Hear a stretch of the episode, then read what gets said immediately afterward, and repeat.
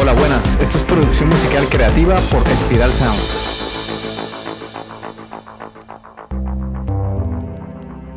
La música siempre crea una conexión muy poderosa en las personas con otras realidades, culturas y emociones. Con este podcast entenderás este arte a través de la producción musical, la ingeniería de sonido y la mezcla de audio. También te ayudaremos a desbloquear tu creatividad y diseñar una estrategia para generar ingresos con la música y que puedas tomar decisiones más acertadas y profesionales durante la creación musical. Hola, soy Ciro Galvis y hoy vamos a hablar del paso a paso que seguimos los músicos, desde la idea inicial hasta el máster final. Cuando producimos música hay que tener en cuenta que se trata de un proceso, de un paso a paso, que si lo sabemos seguir y respetar, obtendremos resultados profesionales y música que conmueva y canciones que puedan competir en las top top top del mundo. Por eso hoy vamos a sumergirnos en un proceso esencial para todos los músicos, artistas y productores. Llevar una idea musical desde su concepción inicial hasta tener el impecable máster final. Ya seas un principiante o alguien con experiencia, este episodio te proporcionará una guía paso a paso para crear una canción completa y pulida. En Spiral Sound concebimos la producción musical como una serie de siete etapas, que son las siguientes. 1. Composición y preproducción. 2. Grabación. 3. Edición. 4. Mezcla. 5. Mastering. 6. Lanzamiento y distribución. Y 7. Monetización. Hoy solo analizaremos las primeras cinco etapas, que son las que están meramente ligadas a la producción musical. Las otras dos etapas, las seis y las siete, son más administrativas, más de marketing y del music business. El primer paso es la composición y preproducción. Todo comienza con una chispa de inspiración. Puede ser una melodía que te venga a la mente, una letra que escribiste o incluso un estado de ánimo que deseas transmitir. Anota tus ideas y bocetos en un lugar seguro, ya sea papel o una aplicación de notas en tu dispositivo. Lo que yo suelo hacer es grabar mis melodías de voz en un grupo privado de WhatsApp, así tengo la facilidad de importar esos audios en mi portátil. Cuando hablo de la inspiración, aquí hay que cogerlo con pinzas. Muchas veces ponemos en manos de esa inspiración, entre comillas, nuestra capacidad de producir música y eso es un error. La inspiración no siempre llega, no todos los días vas a tener ideas grandiosas, pero es muy importante que te pongas objetivos y te pongas a producir música así no tengas inspiración. Cuando desarrollas tu propio método de producción musical, te darás cuenta que la inspiración es bienvenida, ¿vale? Pero no es fundamental. Puedes crear canciones que conmuevan sin necesidad, sin necesidad de estar inspirado o inspirada. Depender de la inspiración para componer es ponerse una excusa, porque el día que no la tengas, entonces no crearás música. También tenemos que facilitarle el trabajo a nuestra mente. Si cada vez que vamos a producir música tenemos un desorden de carpetas en el computador u ordenador, si cada vez que vas a producir música te encuentras con tu habitación desordenada, créeme que pocas ganas te van a dar de componer. Orden y orden. Es mucho mejor invertir tiempo ordenando tu habitación y tu computador que luego queriendo producir te toque encontrarte con severo desorden y se te van a ir las ganas con el solo hecho de sentarte. Los seres humanos somos creativos por naturaleza. Aquello que nos separa de la creatividad es el ruido mental y el desorden. Eso genera caos en nuestro cerebro. Por eso debemos ordenar para darle calma y a partir de ahí ya nos podemos inspirar y crear mucho más fácil. Ok, continúo hablando sobre la composición y la preproducción. Coge lápiz y papel, si es posible, porque llegó el momento de apuntar. Hay seis preguntas que debemos responder antes de comenzar a producir una canción. La primera pregunta es, ¿qué género musical quiero producir? La segunda pregunta es, ¿qué quiero transmitir al oyente? O sea, ¿qué emociones queremos transmitir? ¿Será tristeza, alegría, miedo, tensión o la mezcla de varias emociones? También podemos contar una historia emocional. La tercera pregunta es, ¿a dónde quiero enfocar la reproducción de mi canción? O sea, ¿quieres sonar en la radio, en YouTube, en Spotify, en TikTok o en varios medios a la vez? La cuarta pregunta es, ¿qué tipos de instrumentos voy a utilizar? Tienes opciones de usar guitarras, teclados, cuerdas, metales, voces y puedes crear tus propios sonidos con sintetizadores. La quinta pregunta es, ¿cuánto necesito que dure mi canción? Aquí se trata de poner un valor aproximado. Si estás tratando de posicionar tu canción en Spotify, por ejemplo, puede entrar dentro del estándar comercial de estar cerca de los 3 minutos 30 segundos. La sexta pregunta es, ¿qué sonidos necesito tener en mi producción para conseguir transmitir lo que quiero? Como ves, las preguntas están muy relacionadas entre sí. Aquí me refiero a que determines si necesitas sonidos que creen tensión o si buscas efectos especiales como explosiones, disparos, sonidos de espadas. Cuando respondas esas preguntas, ahora sí puedes pasar a la etapa de la producción, donde vas a elegir sonidos, texturas y le darás color a tu canción. Siempre pensando en las emociones que quieres transmitir y también sintiéndote a gusto. No vale la pena producir con la meta de caerle bien a los demás. Producimos transmitiendo aquello que nos hace sentir bien. Cuando yo comienzo a producir, casi siempre inicio creando un loop de 4 u 8 compases. Este loop inicial va a ser el ADN de mi canción. En el loop creo una progresión de acordes, le añado una melodía, un bajo y una batería. Cuando ya tengo el loop creado, ahora sí comienzo a crear la estructura del tema.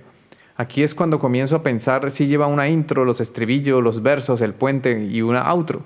Creo la estructura pensando en la quinta pregunta que nos planteamos con anterioridad, pensando en la duración de la canción.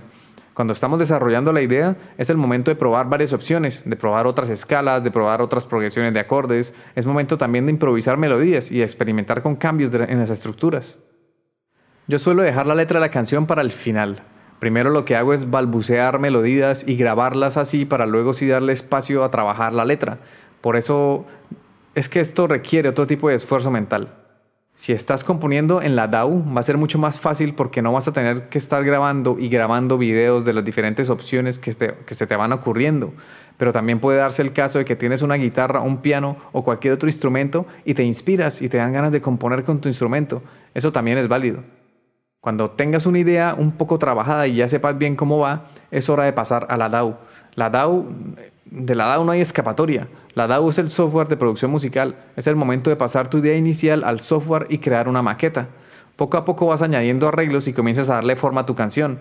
Por eso yo sugiero iniciar produciendo directamente desde la DAW, porque va a ser mucho más fácil crear la estructura y luego añadir los arreglos. Listo. Es hora de que experimentes con la instrumentación, que pruebes diferentes instrumentos, sonidos, texturas, que pruebes añadir efectos como delays, chorus, flangers, saturación, pensando siempre en beneficiar a la música. Recuerda el minimalismo, menos es más.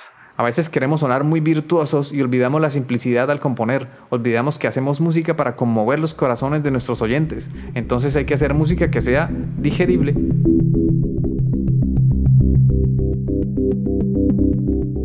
Si te ha gustado este episodio y quieres mantenerte informado o informada, suscríbete al podcast y también al newsletter en spiralsound.com, donde recibirás recomendaciones sobre grupos, artistas, plugins, técnicas de mezcla, técnicas de producción y formación para profesionalizar tu proyecto musical. También te quería mencionar que me puedes seguir en mi Instagram si te interesa y tienes Instagram y quieres saber y ver mis cotidianidades, pues algo, algo diferente del podcast y un poco más natural y desenfadado. Está mi Instagram que es Sirga V. Durante nuestros podcasts te iré mostrando lo que hago como productor e ingeniero. Observaremos la música y el sonido desde diferentes perspectivas y comprenderemos todo el proceso de la producción musical, desde cómo surgen las ideas hasta lograr monetizarlas. Explicaré todo detalladamente a través de cada episodio. Si no quieres perderte esta información filtrada y no como suele pasar en internet, que encontramos de todo, pero es una locura poder iniciar con la música entre tantas técnicas, trucos y secretos que hacen magia entre comillas. Para sonar bien, cuando esto no va de magia ni de secretos, sino de tener el conocimiento ordenado y estructurado, se trata de aprendizaje y formación, de seguir un paso a paso e interiorizarlo con la práctica, y así podrás conseguir un sonido profesional. Y no solo basta con sonar bien, también tenemos que desbloquear nuestra creatividad y diseñar una estrategia que nos permita generar ingresos con la música.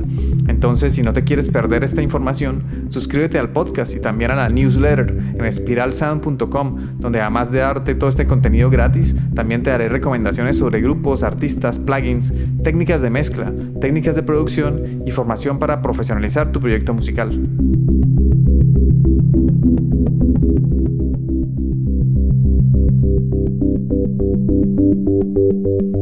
Ok, llegó el momento del segundo paso. Llegó el momento de la grabación. Durante la preproducción lo que tenías era una maqueta, Ahora es el momento de pasar a limpio esa maqueta y si es necesario volver a grabar algún instrumento. Es muy probable que tu maqueta ya funcione muy bien y si ya tienes el proyecto creado en tu DAW, pues perfecto, es hora de pulir esa maqueta y de grabar la versión final de tu canción.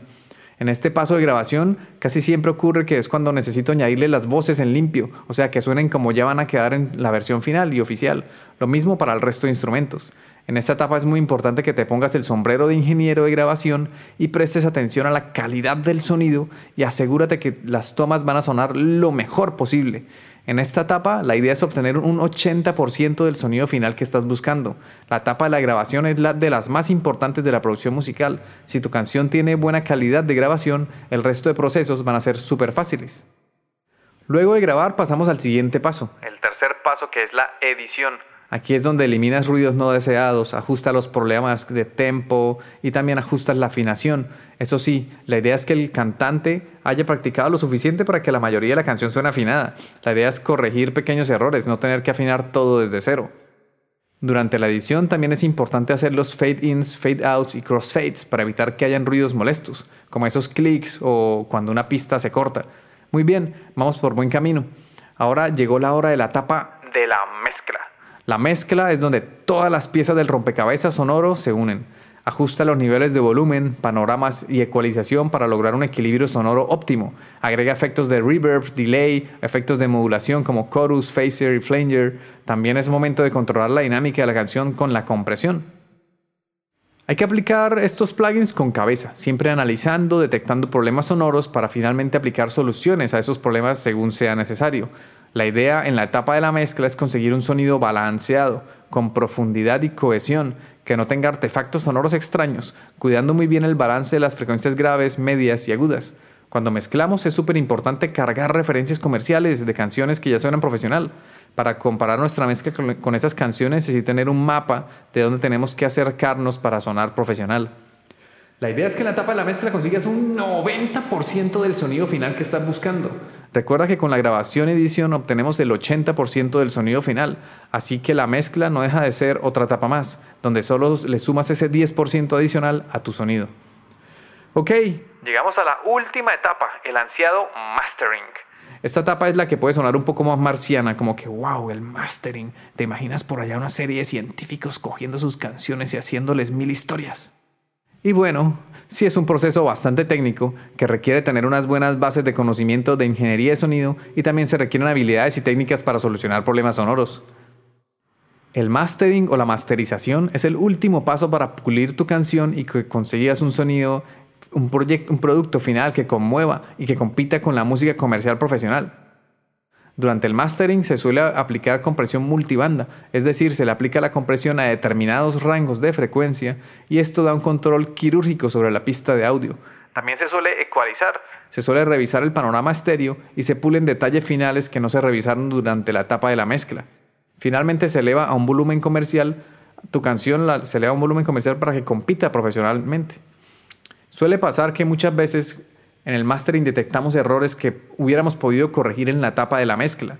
Entonces, si tú eres el mismo ingeniero de mastering y el mismo ingeniero de mezclas, pues tienes el proyecto de mezclas, por lo tanto no hace falta que hagas esos cambios en el mastering, sino que vuelves a tu mezcla, abres el proyecto de tu mezcla, corriges los errores, vuelves a exportar la pista para ser masterizada y ya vas a tener una pista mucho mejor adaptada para que puedas masterizar fácilmente. En el mastering estamos añadiendo ese 10% del sonido final que estamos buscando. Yo comparo mucho el mastering al equivalente de ser un pintor, haber terminado mi obra, pero aún le falta algo, le falta ese embellecedor, le falta el marco para que finalmente puedas vender ese cuadro.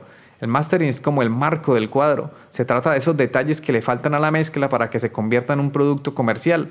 Finalmente, tienes que asegurarte que tu máster final suene bien en una variedad de dispositivos y sistemas de audio, que suene bien en el automóvil, en el smartphone, en el portátil y en el altavoz Bluetooth. Aquí, al igual que en la mezcla, y diría yo que en todas las etapas de la producción musical, es súper útil si referencias. Entonces, aquí en la parte del mastering es importante referenciar el máster con canciones comerciales para saber si tu sonido compite y se acerca al sonido de las canciones profesionales. Listo, este es el último paso de una producción musical. Ya cuando tienes el máster, tienes un producto que puedes vender y que puedes compartir con el mundo entero. Estos han sido los pasos esenciales para llevar tu idea musical desde la concepción hasta el máster final. Recuerda que te quedan dos pasos más, que ya no son meramente de producción, sino que están relacionados con el marketing y el negocio de la música. Pero bueno, no dejan de ser muy importantes, porque no solo basta con tener tu canción, luego hay que venderla, hay que promocionarla y monetizarla. Pero eso ya lo dejamos para otro podcast. Recuerda que la práctica constante y la experimentación son clave para mejorar tus habilidades de producción musical, así que pon manos a la obra y crea tu próximo temazo. Ponte objetivos de crear canciones y comparte tu música con el mundo. No te quedes con tu música adentro, la música hay que compartirla. Recuerda que si nos escuchas en Spotify, puedes dejar un comentario en la sección de preguntas y respuestas. Danos amor, es lo único que pedimos, que participes y nos des amor a cambio de nuestro trabajo. Gracias por escucharnos, un abrazo y nos vemos en el siguiente episodio. Chao.